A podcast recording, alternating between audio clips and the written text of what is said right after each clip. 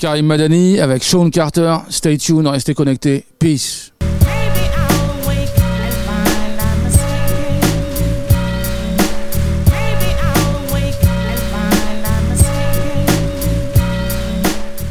Bonjour à tous, j'espère que vous allez bien. Vous êtes sur Stay Tuned, bien évidemment. Nouveau numéro, nouvelle émission avec monsieur Karim Madani. Comment vas-tu? Bah, ça va bien, ça va bien. Ça fait longtemps qu'on s'est pas vu. Je crois qu'on s'est vu en 2009, donc 6 ans.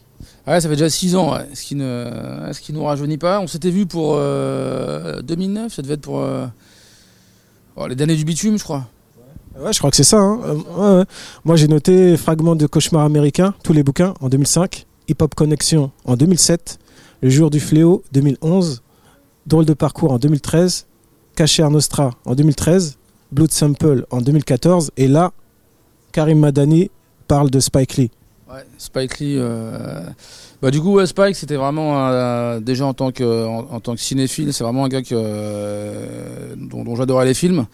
J'ai découvert assez- en 86, euh, du coup, avec Nola Darling n'en fait qu'à sa tête. Et du coup, bah, depuis ce jour-là, enfin, je me souviens juste de Nola Darling, le, côté noir et blanc, hyper, hyper ma- maniériste, un peu à la, à la Truffaut, Godard, mais et du coup avec le côté Brooklyn en plus, euh, Spike- Jordan, Mars Blackmon. euh, euh, le vélo déjà le vélo fixie euh, avant les hipsters et tout déjà le gars était déjà un, pionnier il est un innovateur. Et puis même l'histoire le- l'espèce de trio amoureux et tout la, fille qui jouait Nola Darling c'était vraiment une excellente actrice. Voilà vraiment le film avait, mis une grosse gifle et puis après 89 euh, Tsunami Do the Right quoi. Classique Donc euh, en fait le bouquin c'est pas pas une biographie c'est vraiment des, des un- une recherche sur euh, sur ce qu'il a produit sur ce qu'il a réalisé et aussi il y a des brides d'entretien euh, des des commentaires aussi de certains rappeurs. C'est vraiment un, ensemble d'éléments. Bah écoute, à la base, le livre, on dit que c'est une biographie, mais en fait c'est plutôt un essai biographique. Bah déjà pour une première raison, parce que nous on voulait faire, bon déjà après c'était, il y avait aussi juste des lacunes à combler en termes d'ouvrage sur Spike Lee, parce qu'il y a, qu'un bouquin sur Spike Lee qui est paru euh, à chez l'Armatan, mais qui est plus un, petit ouvrage universitaire, mais qui est pas vraiment un vrai livre sur Spike Lee. Et je crois qu'il y avait rien sur Spike Lee. Et du coup, euh, j'ai vu un peu, enfin moi je traîne pas mal dans les FNAC et même à la bibliothèque, je vois qu'il y a, des, ouvrages sur vraiment tous les réalisateurs, tous les cinéastes, il y avait rien sur Spike Lee. Il y a sur Tarantino, sur James Gray, Scorsese, Coppola, J- Jarmusch. Mais il n'y a rien sur Spike Lee. Je trouve que c'est un peu, enfin, je trouve c'est une injustice parce que c'est comme un cinéaste qui a, pour moi, qui est un des cinéastes euh, majeurs de l'histoire du cinéma américain. Et du coup, pour le, pour les- le- la biographie, c'est que c'était compliqué. On a essayé d'avoir Spike Lee, mais c'était compliqué d'avoir une biographie de Spike Lee déjà en termes de, de disponibilité, lui du réalisateur.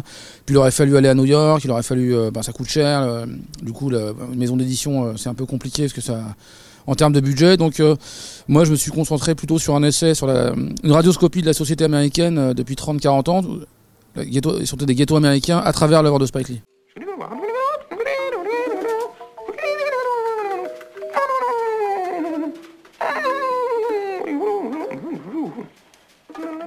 finalement on, on- s'aperçoit que euh, Monsieur Spike Lee est assez avant-gardiste hein les vélos les les jojo le basket euh, Ouais, complètement. S'il y a un phénomène planétaire euh, qui a échappé à personne, c'était la, le phénomène Jordan. Non seulement le joueur, mais maintenant la, la, basket, la chaussure, la, sneaker, qui est beaucoup plus finalement maintenant, qui est passé en- au premier plan, parce que finalement, euh, les gamins d'aujourd'hui, portent des Jordan, mais euh, ils ont jamais vu, euh, pour la plupart d'entre eux, jamais touché un ballon de basket ou jamais posé les mains sur les, pieds sur un parquet.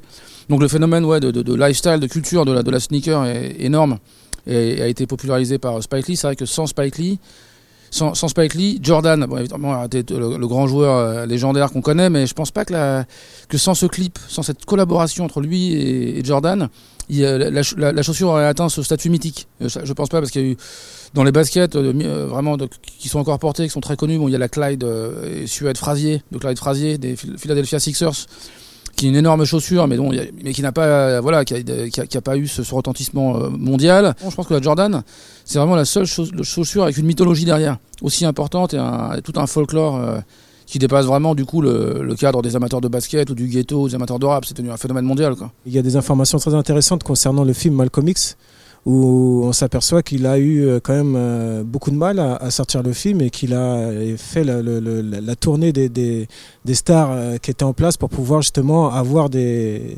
sommes en plus pour pouvoir sortir le, film. Complètement, parce que déjà en 92, je crois que le terme crowdfunding, ça n'existait pas. Enfin, personne personne n'utilisait ça dans ce sens-là. Et du coup, c'est vrai que lui, c'est le premier, le premier réal a fait un appel à dons pour, euh, pour, financer un, pour financer un film. Après, c'est vrai que l'histoire de Malcolm X, elle est juste dingue parce que il, avait, il est parti sur un budget de 32 millions et au bout de 32 millions, l'argent était déjà dépensé. Il lui fallait à peu près euh, 15 ou 20 millions, 15 ou 20 millions en plus. Et qu'Hollywood, la Warner ne voulait pas lui donner. Et ce qui était aussi euh, dramatique parce que au même moment, euh, il y avait des Batman qui sortaient. La Warner produisait Batman pour euh, plus de 90 millions de dollars. Et à un moment, Spike Lee a fait ouais. euh, pourquoi Batman coûte aussi cher Moi, j'ai aussi besoin d'argent pour mon film. Et le, gars de la Warner lui a répondu Ouais, mais Batman, c'est une icône de la, culture américaine. Et il a fait Spike Lee, c'est aussi une icône de la culture euh, afro-américaine. Et du coup, il s'est battu. Et le risque étant, en fait, que ce qui était, euh, vraiment chaud pour Spike Lee, c'est que quand un réalisateur euh, n'arrive pas à explose le budget. Et ce qui se passe, c'est qu'il y a une société, on appelle ça des bons de compagnie, c'est des, soci- des sociétés d'assurance qui ont assuré le film, qui interviennent en fait et qui, qui dégagent le réalisateur. Qui, et du coup, Spike Lee aurait été dépossédé de son propre film, il n'aurait pas eu le, final cut. Et on aurait mis un autre mec à la place pour terminer le film euh, avec le budget qui était prévu. Mais du coup, ça aurait pas été l'œuvre de Spike Lee, ça aurait été une œuvre enfin, du coup, euh, qui, appartenait plutôt à la Warner. Donc Spike Lee, qui voulait absolument faire ce film depuis des années et des années, depuis qu'il avait découvert l'autobiographie d'Alex Haley, il tenait vraiment à se faire ce film. Il y a eu la bataille avec Norman Jewison, un autre réalisateur qui a fait Hurricane Carter plus tard. Pareil, il a dit euh, ce film c'est moi, c'est pas tant que pas tant que le mec soit blanc ou juif. C'est qu'il avait vraiment envie de faire ce film parce qu'il pensait qu'il était pour lui légitime que ce soit lui qui fasse ce film. Et tout le monde le pensait. Dans la, dans la, tous les artistes qu'il a été voir après euh, le pensaient. Donc il est parti voir Michael Jordan, Magic Johnson, euh, Bill Cosby du Cosby Show. Il est parti voir Prince. Il est parti voir donc Janet Jackson. Il est parti voir euh, enfin une, au- une autre euh, une femme enfin, très très très influente en fait euh, à Chicago qui est aussi une, une espèce de mécène. Et du coup on lui a fait des, des chèques astronomiques. Il est revenu avec ses chèques. Il a pu terminer son film. Et un mois plus tard il recevait son salaire de, de la Warner plus une lettre de licenciement.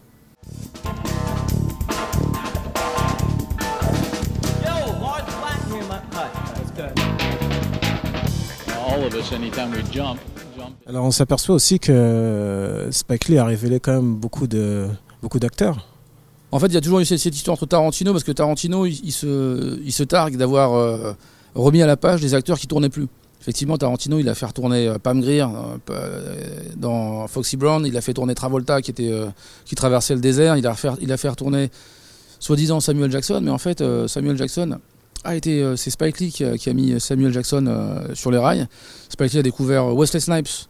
D'ailleurs, Wesley Snipes, qu'en fait, qui a, quand il a, grandi en Floride et quand il arrivait à New York, il, faisait la vague dans le métro pour un dollar. Et d'ailleurs, Spike Lee lui, lui dira un jour euh, T'as joué avec Tarantino euh, et tu veux pas jouer dans mon film Oublie pas que tu faisais la vague dans le métro pour un dollar et que c'est moi qui t'ai ramené euh, et que t'as eu ton premier grand rôle de Gator dans Jungle Fever. Et donc, aussi Denzel Washington. C'est-à-dire fait, Denzel Washington, il tournait un peu à Hollywood avec Soldier Story, Glory. Et c'était un acteur encore un peu sage. Pas un acteur un peu sage. Et avec Mo Better Blues, il, ramène Denzel dans un, autre trip.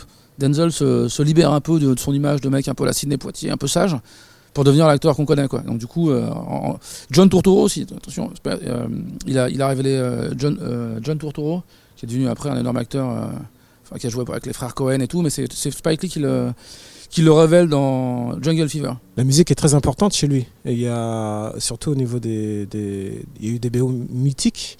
Et finalement, il y a le jazz, il y a aussi le rap. Dans le rap, en tout cas, euh, il y a des noms qui ressortent dans, ton bouquin. Il y a Capone Noriega, Onyx, Reza, Jeza et surtout Monsieur Chuck D. Pareil, non, déjà, euh, Spike Lee, c'est un, ami de longue date de, Chuck D de Public Enemy. C'est un ami de longue date de Guru, donc de, de Gangstar. DJ Premier aussi. euh, il y a, deux choses qui sont importantes aussi. Il est aussi ami, parce que donc Chuck D, Carlton Ridenhour, c'est le fils d'un, pareil, d'un, c'est un fils de, la classe moyenne, voire la petite bourgeoisie noire à Long Island. Et il prépare un diplôme de graphiste. Donc du coup, c'est Spike Lee les connaît parce que Spike Lee, c'est comme la plupart des gens ne le savent pas, mais il vient pas du ghetto. Spike Lee, c'est un, fils un peu de la classe, la, la petite bourgeoisie noire. Sa mère était prof, son père était euh, un- un- grand musicien de jazz. Ils ont acheté un- un- une très belle maison à Brownstone, à Brooklyn en 1968 à Fort Greene. Donc c'est vraiment des gens installés. euh, et du coup, euh, il connaît vraiment des gens un euh, voilà, il, il est pas forcément branché sur les rapports du ghetto tout de suite. Et donc il est vraiment très pote avec Gangstar, avec Public Enemy, avec qui fait, euh, je veux dire, Fight the Power, ça reste l'hymne, euh, le grand hymne de Public Enemy, et ça coïncide di- directement avec la, sortie de Do the Writing où il utilise le morceau comme au générique de son film, avec Rosie Perez qui danse dessus. Et ensuite, avec Lockers, il va se, il va commencer, il fait bosser les gars d'Onyx, St- Sticky Fingers, Fred Rostar, quand faire à bosser des. Ensuite, Republic Enemy sur God Game. Donc euh, voilà, en plus, euh, Spike Lee, c'est vraiment la pure produit de la, enfin, du début. Là. Faut pas oublier que le mec a plus de 50 ans aujourd'hui. C'est un type qui a accompagné quand même la jeunesse de la culture hip-hop. Et donc, dans la partie jazz, euh, moi, je note Brandford Marsalis. Tout à fait, ouais. Bah, les Brandford, Marsal- les Winton et Brandford Marsalis, bon, les frères Marsalis, Terence Blanchard, qui est aussi un, pareil, un, un- un grand jazzman, des, des potes à son père. Parce que son père, Billy aussi, qui fait aussi beaucoup de, qui joue beaucoup aussi sur ses, sur les, sur ses films. Si tu devais choisir, euh, genre, deux films de Spike Lee, ça serait lesquels? Indiscutablement. Euh, Do, do, the, ouais, Do the Writing et Malcolm X. Alors, en même temps, je te dirais Clockers en troisième position, parce que c'est parce que c'est aussi son, c'est un énorme film. Et après, en quatrième position, je mettrais. euh, ouais, c'est difficile ces trois. Do, Do the Writing, Malcolm X et Clockers. Ouais. Ton bouquin, là, tu l'as, tu l'as construit en combien de temps? Ça s'est fait assez rapidement le bouquin, une fois que j'avais vraiment tout le, plan, le matériau, euh, les interviews, j'ai tout, euh, j'ai écrit ça en trois mois. Une fois que j'ai. euh, Après moi, quand j'écris, je veux dire bon, c'est vrai que c'est une. J'écris pas non plus comme la plupart des. Je vois que la plupart des auteurs français là, quand je vais dans des. Non mais c'est vrai, quand je vais dans des salons du livre, les, mecs ils disent qu'ils se lèvent à 6h du match, qu'ils écrivent jusqu'à midi, 14h. C'est c'est des Enfin, moi, je suis pas un fonctionnaire de, la, littérature. Je veux dire, euh, moi, j'écris comme quelqu'un qui ferait de la musique. J'écris sous coup de l'inspiration parce que je, ressens la, la musique arrive, elle jaillit. euh, il y, a un- flow qui va se libérer et ça, et se passe de temps en temps. Dans la journée, je peux écrire deux heures, a des journées, je pourrais quatre heures. et pendant une semaine, je vais rien écrire. Et pendant au bout de trois mois, se, se passe euh, du coup le, processus de créatif. Il, peut durer trois mois.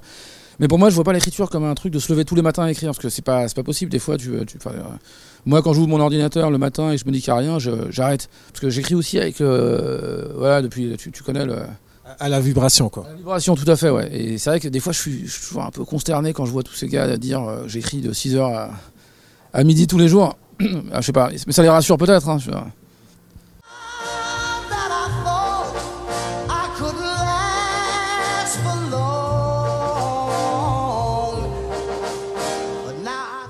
Donc là, euh, Spike Lee a sorti un film, là, il y a pas très longtemps, Chirac. Chi- Chirac, c'est la, la contraction de Chicago et de Irak. Euh, juste pour information, en 2011, il y a 512 euh, types qui ont été assassinés à Chicago suite à la guerre des gangs. Et je crois qu'il y a 350 euh, GI américains qui sont morts entre l'Afghanistan et l'Irak. Pour donner un peu une, idée, que finalement les rues de Chicago sont plus dangereuses que, que les rues de, de- que les terrains de combat d'Afghanistan et d'Irak réunis. Quoi. Donc c'est assez effrayant. Et du coup, c'est le grand retour de Spike Lee. C'est-à-dire qu'après son dernier grand film, c'était euh, c'était la, la 25e heure, vraiment son dernier grand film. Ensuite, il s'est un peu perdu, il a fait des films-films avec TF1, Santa Ana, mais qui n'a pas tenu ses promesses. Euh, si ce n'est des promesses d'argent, parce que Spike Lee a gagné plus de 30 millions de dollars avec en attaquant TF1. Mais sinon, euh, c'est vrai que le- le- les, films de Spike Lee, il avait fait son truc Dracula, Blackula, un remake de, Drac- de Blackula, de, un film de Black Exploitation avec un Dracula noir. Bon, qui sont anecdotiques, et je pense que Chirac, il revient comme dans Clockers. Il est énervé, il retourne dans les cités, il, il travaille avec les gens, il y a la, la bande originale a l'air d'être euh, d'être hyper, euh, hyper, euh, hyper intéressante. Chirac, je pense que c'est vraiment le film qui va remettre Spike Lee en selle. là. Si tu devais mettre quelques mots à... sur Spike Lee, ce serait quoi? Spike Lee, je mettrais euh, impertinence, insolence, euh, style, impertinence, insolence, style et euh, qu'est-ce que je pourrais mettre? Euh, Mars, parce que c'est pas, parce que ça reste quand même un extraterrestre. hein. La manière il y a des plans dans ces films. euh, après, tout le monde l'a fait hein, quand les gars, quand les gars glissent. On a l'impression de glisser, la, caméra qui tourne, tout, tout le monde l'a fait après, mais c'est vrai qu'il y a un côté martien, même dans, dans- le personnage. Le mec vient de Mars, quoi, je pense. hein. Alors, tu parles de Spike Lee, mais la musique est aussi présente chez toi?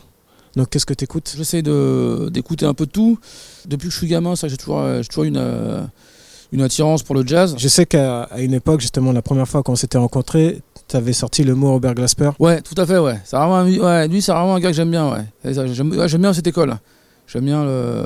Après, je sais pas comment on peut appeler ça, si la Neo Soul ou la New Soul ou je sais pas, mais euh, j'aime bien Espera- Esmeralda Spalding. J'aime bien cette scène-là, tu vois. Vraiment, c'est une scène qui m'intéresse. Après, aujourd'hui, ce que, ce, que je trouve intéressant pour nous, en fait, un peu, euh, faut dire, ce qui est maintenant old-timer de cette, euh, un peu du hip-hop et de cette culture-là, c'est beaucoup plus ouvert. C'est vrai qu'avant, on avait peut-être des périodes où on était plus ayatollah, plus, euh, plus un peu sectaire. On était vachement des puristes et je pense qu'en grandissant, en vieillissant, euh, on s'ouvre de plus en plus. Aujourd'hui, j'écoute du Mac Miller, j'écoute, euh, je peux écouter des fois du, Drake, je peux écouter des, des, euh, gars que euh, j'aurais pas forcément écouté il y a 10 ans. Je t'aurais dit, il y a 10 ans, ils sont bidons. Aujourd'hui, je peux, trouver des trucs intéressants chez Mac Miller, je vais trouver des trucs intéressants chez Drake, je vais trouver des trucs intéressants chez. euh, dans la clique euh, Future, euh, tous les Tyler de Creator. On a eu une grosse époque, on a une grosse, connu une grosse époque où c'était le gangsta rap, la street, la street credibility qui dominait un peu le marché et cette culture pendant vraiment pendant longtemps. Et là, je pense que le rap laisse beaucoup plus de place à l'émotion, à des mecs qui sont pas forcément des gangsters, qui sont des mecs un peu. euh, je pense à Mac Miller, Drake, qui ont d'autres sensibilités. Je pense que Kanye, Kanye a, été- a- a contribué beaucoup à ramener ça. Et du coup, c'est bien parce que je pense qu'il y a vraiment de la place, euh, il y a de la place pour tout le monde. Après, en rap français, bon, euh, comme tu sais, voilà, en tant qu'old-timer, il y a des choses. euh, T'as- bien connu le rap français, hein, puisque t'étais aussi journaliste hein, pour des magazines spé, Groove notamment. Ouais, et aujourd'hui, cette époque me paraît un peu, j'a- j'allais dire, c'est un peu comme, je suis comme un peu, comme une, une période préhistorique. C'est vrai qu'on a, c'était une, espèce de, de préhistoire aussi, parce que ça a tellement changé le rap français, je veux dire, euh, entre les groupes que toi et moi avons connus. C'est vrai, je veux dire, c'est vrai qu'entre la Clica, Time Bomb, la FF, euh, les Sage Po, tout ça, je veux dire, aujourd'hui, c'est une nouvelle, euh, après, c'est une nouvelle génération, les, euh, j'allais dire, j'adhère, j'aime, par exemple, parce que euh, de temps en temps, je peux écouter un morceau de, de rap mongol, mais à condition que le mec il fasse que le mec ait conscience qu'il fasse du rap mongol et qu'il y ait un peu deuxième degré. Aujourd'hui, je pense qu'il y a des rappeurs qui font du rap mongol en, sachant qu'il y a un deuxième degré, ils en jouent, ça peut être intéressant. Mais le rap mongol au premier degré, quand les mecs savent pas qu'ils ont, ils pensent qu'ils font du grand art, ça me, je trouve ça concernant. Il y a une espèce de look aujourd'hui où les mecs sont un peu fringués entre euh, limite euh, entre joueurs du Barça et, euh, et personnages de la série Gomorrah. Enfin, des trucs, c'est c'est des trucs. Pour moi, c'est c'est- c'est rien des trucs étranges. C'est hyper étrange, mais en même temps, c'est aujourd'hui le rap français c'est très hybride. C'est une créature hybride, c'est une créature, c'est un peu un, un truc de laboratoire. J'aime bien des gars comme Nekfeu. j'ai, Nekfeu est intéressant parce qu'il ramène une autre sensibilité. Il y a le rap de rue. Après, le rap de rue aussi a évolué parce que nous, on a connu le rap de rue. C'était Mafia Qu'un Free, c'était. euh, Ouais, le rap de rue, c'était Expression, Express 10, c'était euh, le rap de rue, il y avait un autre sens à l'époque. Aujourd'hui, le rap de rue, c'est une rue qui est très, euh, c'est très différent parce que c'est un rap de, j'ai l'impression que c'est un rap de, un rap de supporter du Barça encore une fois. Il y a un côté supporter de- d'équipe de, foot, euh, même dans les looks, je pense que les, Les looks changent. hein. le look change hein, énormément. Je vois que fut une époque où tout le monde avait le crâne rasé, euh, maintenant les gens ont les cheveux longs, euh, se mettent des queues de cheval. euh, Ils ont des jeans serrés. Ouais, il y a des jeans serrés, puis il y a les, les- aussi les, les bas de survêt de gardien de foot aussi qui, euh, que je pense qu'on n'a pas, que nous n'avons pas connu.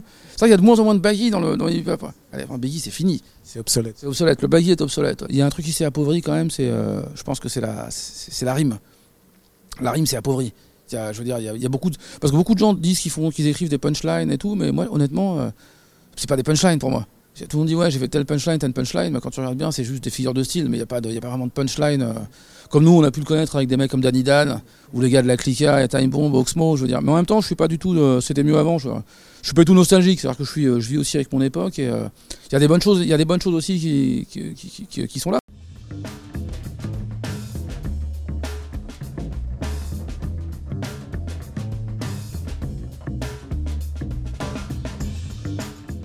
Alors, je vais te donner quelques mots. Hein tu connais, tu connais le- la, la formule, quoi. Et instinctivement, tu me donneras ton ressenti, hein, en quelques mots, en quelques phrases. Si je te dis Kanye West, Polo rose.